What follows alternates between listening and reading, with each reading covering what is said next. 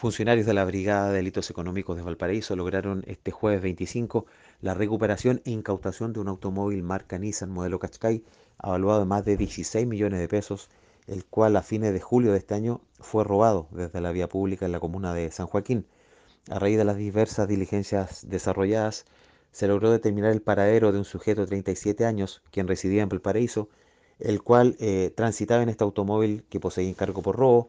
y que además eh, fue clonado en sus placas patentes, su número de chasis y número de motor.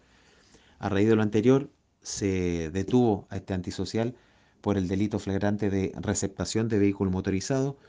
y también eh, infracción a la ley de tránsito, específicamente artículo 192, letra E, que hace referencia a la falsificación de documentos atingentes a esta materia.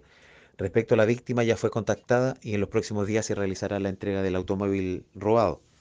Se continúan de igual manera las diligencias para determinar la posible participación de otras personas referente a la clonación de automóviles.